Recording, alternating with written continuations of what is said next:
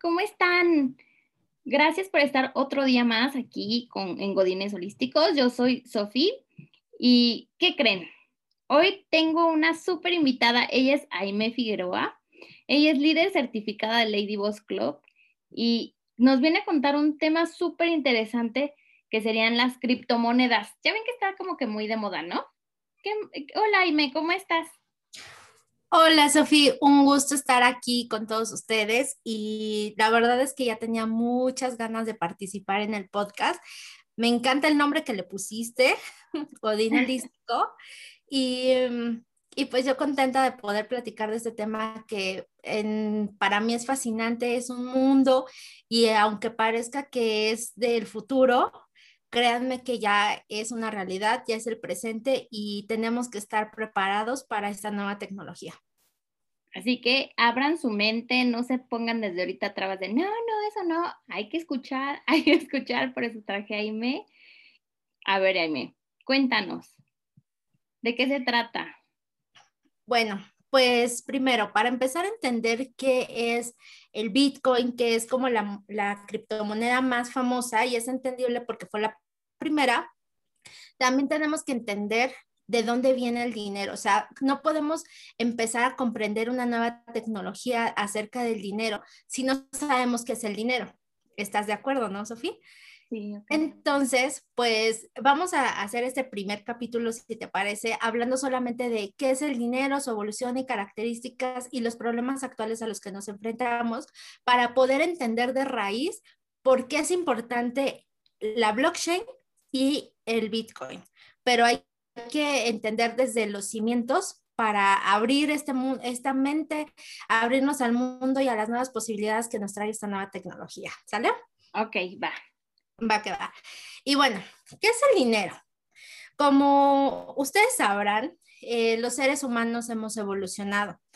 Eh, a través del tiempo hemos intentado encontrar eh, nuevos intercambios de, de valor para conservar nuestros bienes o preservar nuestra humanidad, ¿no? Por ejemplo, si yo era una persona en la antigüedad que me dedicaba solamente a pescar, pues no solamente de peces iba a vivir, necesitaba intercambiar otro tipo de productos con otras personas o con otras, otros pueblos.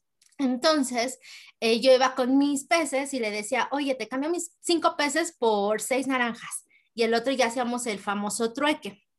Entonces, si no las pasamos, hasta que llegó un punto en el que a lo mejor ya no era tan conveniente este sistema. ¿Por qué? Porque pues todo como sociedad fuimos evolucionando.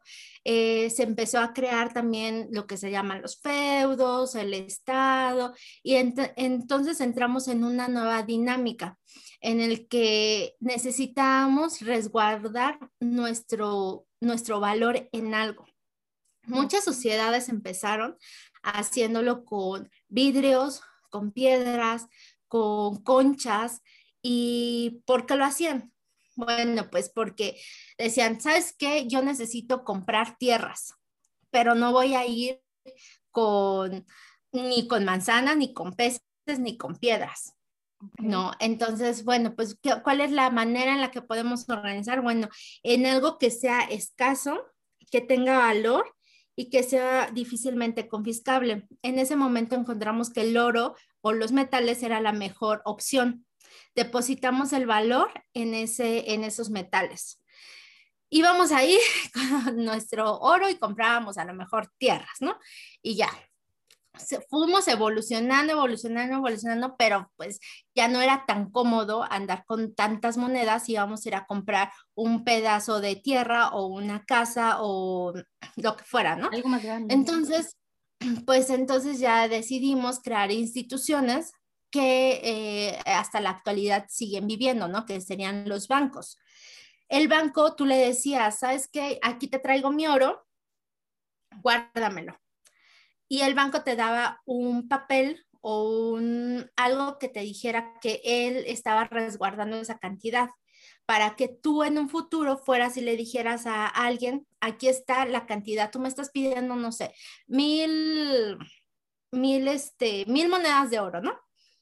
Ah, pues aquí están el cheque o un, un, este, un documento que avalara que tú tenías esos mil, mil monedas de oro en el banco. Entonces, cuando esa persona se presentara en el banco, le iban a, a, dar esas mil monedas para que tú pudieras también hacer uso, ellos de sus monedas y tu uso de la tierra. ¿No? Entonces, eso fue como evolucionando. Básicamente, eso es como el, hasta lo que llegamos al día de hoy, ¿no? Porque nuestro sistema monetario en un, hasta hace algunos años estaba basado en el patrón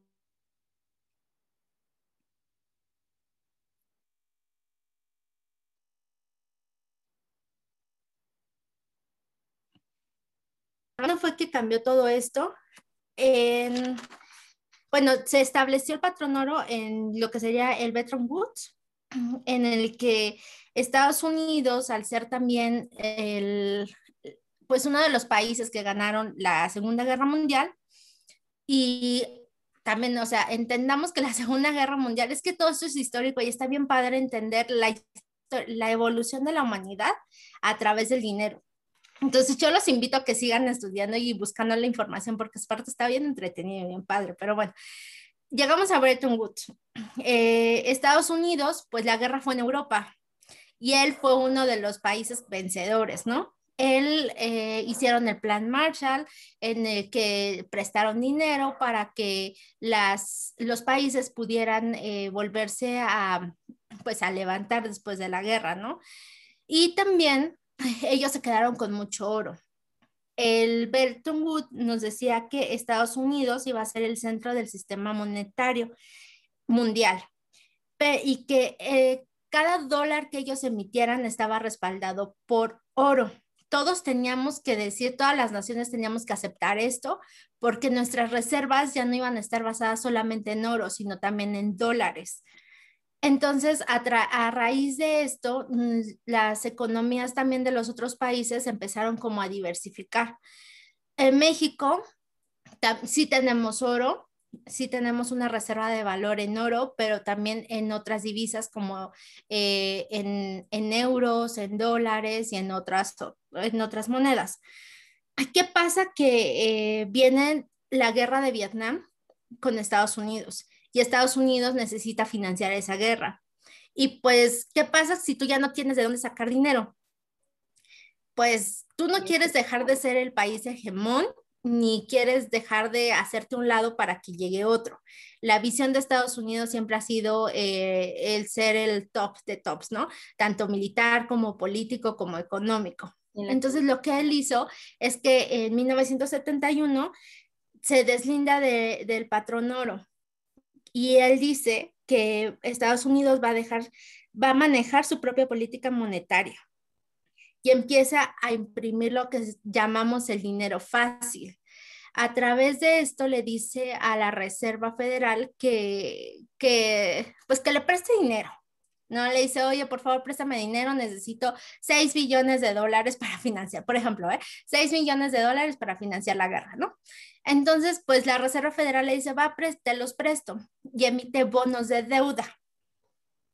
Y Estados Unidos, el gobierno dice, es que si te lo va a pagar. Bueno, pues así se la ha vivido y nunca ha pagado. Entonces, eh, aquí hay que entender y hay que abrir como esa mente de que el sistema monetario de Estados Unidos y de la mayoría de los países, porque nos arrasa a todos, porque nosotros eh, dijimos, sí, sí quiero participar en el Bretton Woods y vamos a abrirle con nuestros, nuestra política monetaria, pues está basado en la deuda. Todos los que aceptamos está basado en la deuda, en nada porque no hay un respaldo. Antes teníamos un respaldo en los billetes de Estados Unidos. Antes podías cambiar un billete por, no sé, 25 monedas de oro tú podías ir con ellos, ¿no? O, más bien eran 25 dólares por una moneda, ¿no? Y, y ahorita ya no. También en Europa eh, había los, las pesetas, algunas decía que se podía cambiar por plata, ahorita ya no. Entonces, pues estamos viviendo una, un sueño, como una ilusión de que el dinero que tú tienes es valioso, pero en realidad no está basado en absolutamente nada. Ahora, ¿cuáles son los problemas actuales en los que estamos viviendo? Pues precisamente uno es de que estamos creyendo que nuestro el valor de nuestro dinero está basado en algo. o eso es lo que nos han hecho creer. El segundo es que a raíz de lo que estamos viviendo, ¿no? Después de la pandemia, pospandemia y todo lo que sigue, Estados Unidos sigue, eh, sigue imprimiendo dinero para dar eh, los famosos eh, apoyos, ¿no? A las personas. Entonces, se siguen endeudando y se siguen endeudando y también la inflación, o sea, haz de cuenta que si tú sacas dinero para repartir, pues, pues a mayor, este, mayor dinero suelto, pues menor valor vas a tener, la oferta y la demanda. Entonces, tu dinero empieza también a, valer muchísimo menos, porque hay muchísimo. Y pues nosotros no nos damos cuenta o si tú te pones a leer el periódico, pues a lo mejor vas a decir, ah, sí, en México la inflación es del 6%. Y tú dices, ay, a mí no me pega la inflación. Yo no lo he sentido en los bolsillos. O ni enterada estás de en cuánto está la inflación. Pero pues, ¿qué crees? Vas al súper y también un tipo de inflación es de que si antes tu caja de cornflakes o de cualquier cereal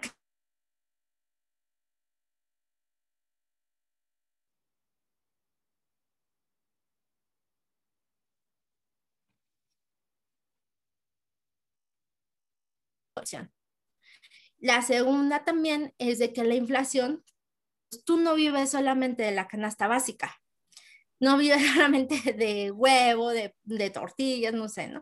No, porque tu estilo de vida es diferente. Entonces, la, la inflación no es la real, la que te están presentando. Entonces, eso es uno de los problemas actuales en los que estamos viviendo, uno de los pocos, ¿no? Respecto al dinero. ¿Qué pasa? Y eso yo creo que lo vamos a dejar hasta aquí para que se queden con la duda de cómo como sociedad nos podemos eh, unir, nos podemos, eh, si tú quieres creer en un campo eh, superior, para encontrar una solución a los problemas que podemos tener como sociedad y que a una persona, uniendo los puntos, se le ocurrió una maravillosa tecnología que se llama blockchain. Y yo creo que esto lo podemos dejar para el siguiente capítulo para ver cómo poder resolver esta, esta situación en la que estamos sumergidos y que actualmente gobiernos ya le están tomando a consideración para sacar a flote a sus países. No sé qué te parece eso. Interesante. Fíjense cómo a veces nos cerramos a una sola forma de pensar y no, eh, o sea, toda la historia que nos contaste muestra cómo eh, el irse adaptando a las circunstancias es como el cómo hemos crecido como humanidad en la economía, ¿no? Entonces, sí, espérennos para el siguiente capítulo para que nos sigas platicando, Aime, este tema que se me hace súper interesante y que yo creo que todos podemos aprender un poquito más. Muchísimas gracias a todos por escucharnos el día de hoy. Y este, nos vemos a la próxima. Chao.